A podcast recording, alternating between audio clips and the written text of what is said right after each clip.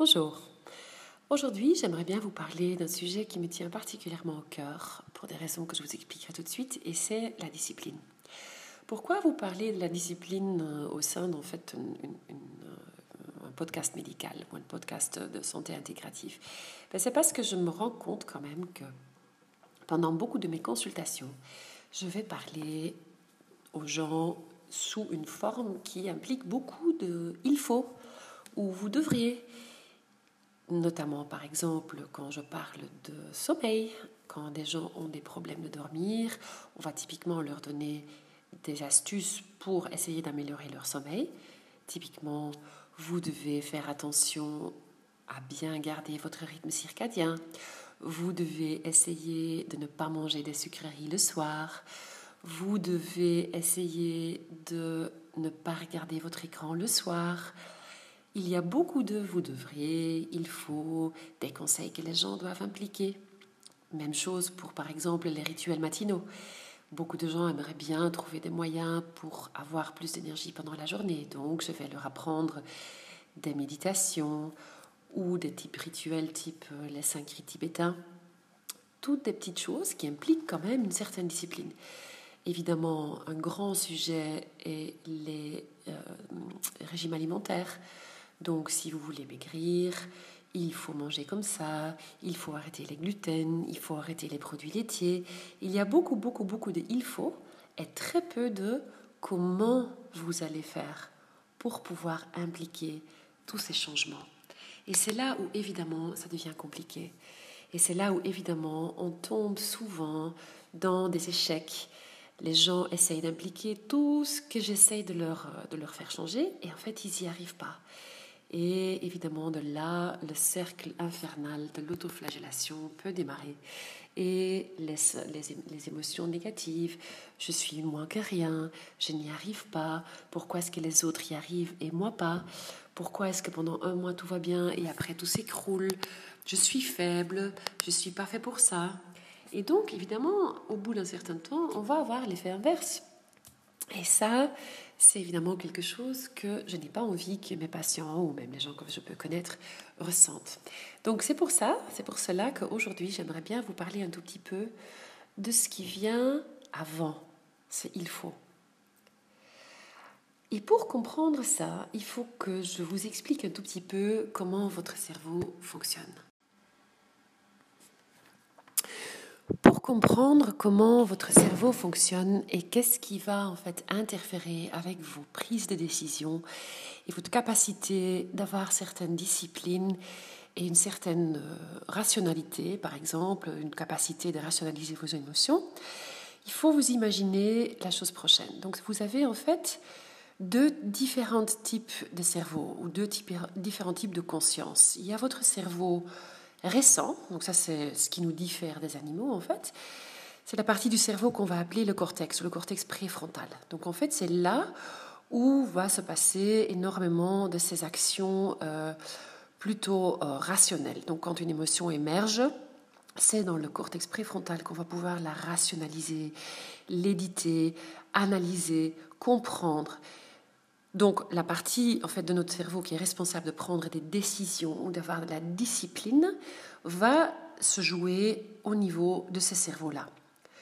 Plus profond, donc plus vers l'intérieur, il y a un cerveau beaucoup plus ancien en fait. Euh, bah, certains l'appellent un cerveau reptilien, qu'on peut en fait comparer à, euh, à un labrador. En fait, en anglais, on peut appeler ça le Labrador brain. Donc imaginez-vous euh, que vous que vous vous baladez dans la rue avec un labrador, un jeune labrador. Qu'est-ce qu'il va faire? Ben, il va être difficile à maîtriser, donc il va vouloir euh, manger tout ce qu'il rencontre, il va jouer, euh, il va avoir euh, envie de, de, courir quand il a peur ou d'attaquer quand il a peur, par exemple. Et donc, en fait, c'est de l'impulsivité totale. Et euh, ces impulses, en fait, ils sont donc, ils, trouvent leur, leur, leur, source dans cette partie du cerveau qu'on peut appeler en fait le, le, cerveau du labrador, le cerveau reptilien. Et en fait, ce cerveau-là, il est gouverné par trois choses. En fait, il est gouverné que par une chose, et c'est le besoin ou l'envie de pouvoir rester en vie. Survival. Et donc en fait, ce besoin de rester en vie, il est gouverné par trois choses. Un, par la peur. Deux, par la nourriture. Et trois, par la capacité de se procréer. Pour pouvoir effectivement garder l'espèce. Et donc voilà, on va discuter un peu de ces trois points-là, surtout des, premiers deux évidemment. Euh, la première partie étant la peur. Donc, en fait, euh, quand, un, animal a peur, il y a quelque chose qui se déclenche qui est de l'ordre de ce qu'on appelle en, en, anglais the fight and flight reaction. Donc ça veut dire que tout dans le corps va se préparer pour être dans un état de combattre ou de fuir. En fait, ce réflexe a été mis en place il y a très très très très très longtemps, quand on était encore en fait euh, en train de chasser des mammouths et en train de chasser des lions. Et donc, euh, quand il y avait un danger qui s'approchait, ben, il, fallait, que le corps se prépare pour euh, pouvoir effectivement fuir quand le danger était trop grand ou pour pouvoir attaquer. Avec, tout, avec plein de réactions qui vont se passer au niveau du corps. Donc, effectivement, l'accélération du cœur, l'augmentation de la tension artérielle. Donc, le, sang qui va en fait aller vers tous les grands organes pour le mettre en état d'alerte, pour le mettre en état d'attaque ou de fuite. Maintenant, le problème, c'est qu'en fait, euh, ce système, en fait, il n'a pas vraiment évolué depuis tous ces millions et millions d'années. Et aujourd'hui, évidemment, on n'est plus du tout confronté à ce genre de danger. Hein. Il n'y a plus de lions, de mammouths ou de gros dangers. Et les dangers, en fait, sont, sont plus petits, sont de l'ordre plus chronique. Donc, ces dangers peuvent être simplement du stress au travail, un collègue un peu méchant, une facture à payer que vous n'arrivez pas à finir, à payer, euh, une rénovation d'une maison, typiquement tous les stress qu'on peut vivre dans la vie quotidienne, euh, qu'on connaît, tous, euh, connaît tous très bien. Le problème, c'est que ce système ou ce cerveau ancien, il va réagir de la même façon qu'il faisait il y a des milliers d'années. Et donc, en fait, vous allez avoir toutes ces réactions de stress donc de votre corps qui va se préparer à fuir ou à attaquer, sauf que ce n'est pas approprié. Et donc, euh, cette émotion ou cet impulse va arriver dans votre cortex préfrontal, qui a comme but de rationaliser tout ça. Et votre cortex, en fait, va se trouver en bataille constante avec euh, ce cerveau plus ancien, qui va donc et il va essayer de lui dire non, c'est pas grave, non, c'est pas un lion, non, c'est pas un mammouth, non, c'est pas dangereux, non, c'est pas nécessaire de se mettre dans des états de stress comme ça. Et de l'autre côté, évidemment, euh, il y a l'impulse inverse qui est il faut fuir, il faut attaquer, euh, il faut mettre le corps en, préparation. Et en fait, cette bataille-là entre le Labrador Brain et le cerveau euh, humain, le cortex, draine énormément de votre énergie. Énormément. Ces peurs-là, ils peuvent venir des choses quotidiennes qui vous entourent, hein, évidemment la vie quotidienne qui n'est pas pour la plupart des gens toujours aussi relaxant qu'on aimerait bien qu'elle soit. Mais on peut aussi le voir comme une espèce de disque dur, en fait, euh, qui est rempli euh, déjà souvent avant l'âge de 6 ans, mais ça peut être aussi plus tard, quand on vit des traumas importants. Et là, on parle plutôt des traumas développementaux qui peuvent vous mettre dans des états de peur constants. Je vous donne un exemple. Si vous avez, par exemple, euh, manqué d'amour de votre père, je donne un exemple. Euh, vous pouvez créer une fausse croyance par rapport à vous-même qui euh, est de l'ordre de euh, aucun homme ne m'aimerait jamais. Et donc, en fait, cette fausse croyance va influencer votre façon d'agir et de prendre des décisions quotidiennement, même sans que vous vous rendez compte de ça. Et donc, en fait, à chaque fois que vous vous retrouvez dans une situation qui peut vous faire penser à, cette, à ce mémoire qui est en fait engrammé dans votre soi-disant disque dur, votre subconscient, vous allez, votre cortex préfrontal doit le contrer et dire mais non, c'est pas vrai, mais non, c'est pas la même situation, mais bien sûr que je mérite de l'amour. Donc là aussi, il y a une énorme perte d'énergie qui se joue entre votre cerveau euh, plus ancien ou le subconscient, comment on veut l'appeler, ce fameux disque dur qui est programmé et euh, votre capacité de, rationaliser tout ça. Et donc, de plus qu'il y a une perte d'énergie à ce niveau-là entre ces deux systèmes qui sont deux systèmes qui ne sont pas synchronisés. C'est-à-dire de l'un côté, vous avez ce Labrador Brain qui est très rapide et très stupide, quelque part, et vous avez le cortex qui est beaucoup plus lent mais beaucoup plus intelligent. Donc il y a en fait une, une désynchronisation entre ces deux cerveaux qui font qu'il y a une énorme perte d'énergie, ou bien par rapport aux peurs de votre vie quotidienne, ou bien par rapport aux peurs qui sont en fait nourries par votre subconscient.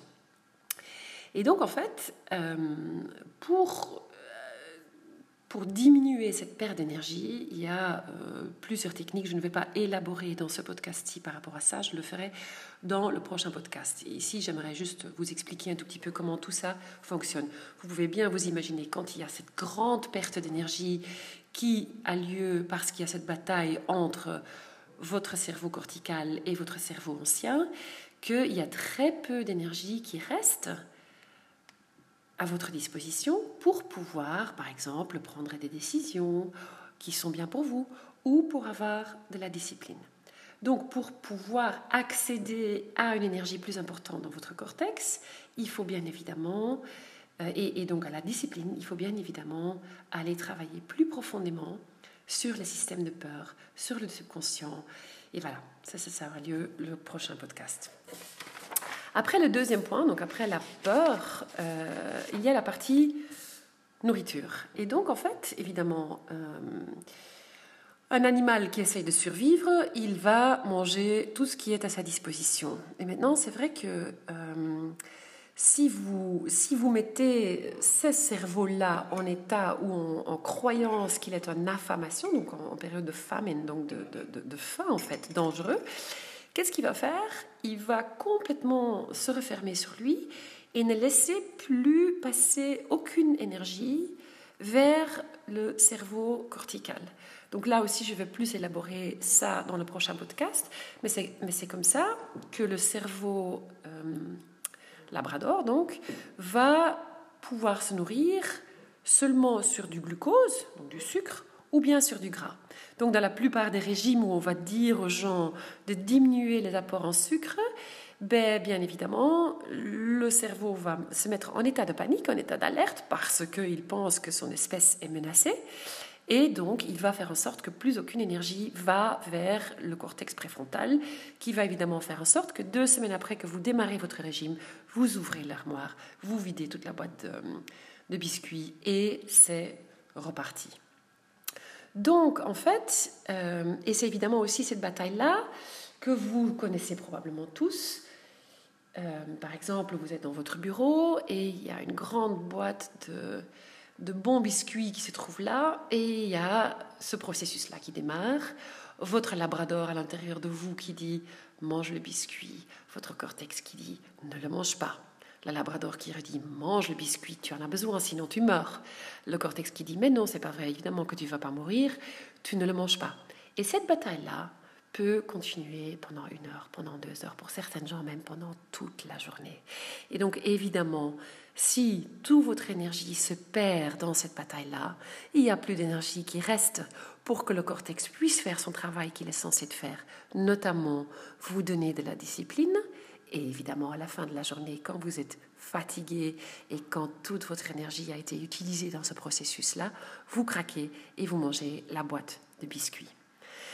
Donc voilà, la troisième partie, c'est évidemment la préservation de l'espèce, mais là, je ne vais pas élaborer par rapport à ça aujourd'hui. C'est surtout par rapport à la peur et par rapport à la nutrition. Donc c'est clair que cette image, euh, pour clôturer, je la trouve très jolie c'est que vous pouvez évidemment vous balader avec un labrador sur la rue qui est extrêmement euh, difficile à maîtriser, qui va vous tirer à gauche et à droite et tout manger qu'il trouve sur son chemin, ou commencer à courir quand il y a un chat ou quand il y a quelque chose qui lui fait peur.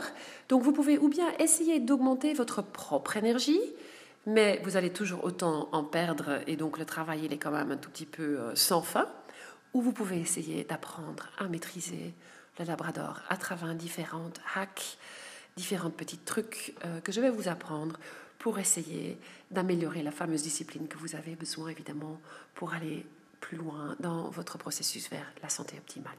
Voilà, j'espère que ça vous a plu et je vous dis à une prochaine. Au revoir.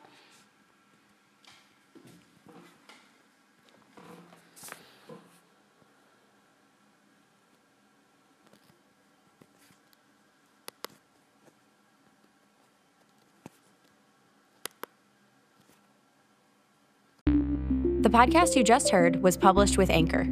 Got something you want to say to the creator of this show? Send them a voice message using the Anchor app, free for iOS and Android.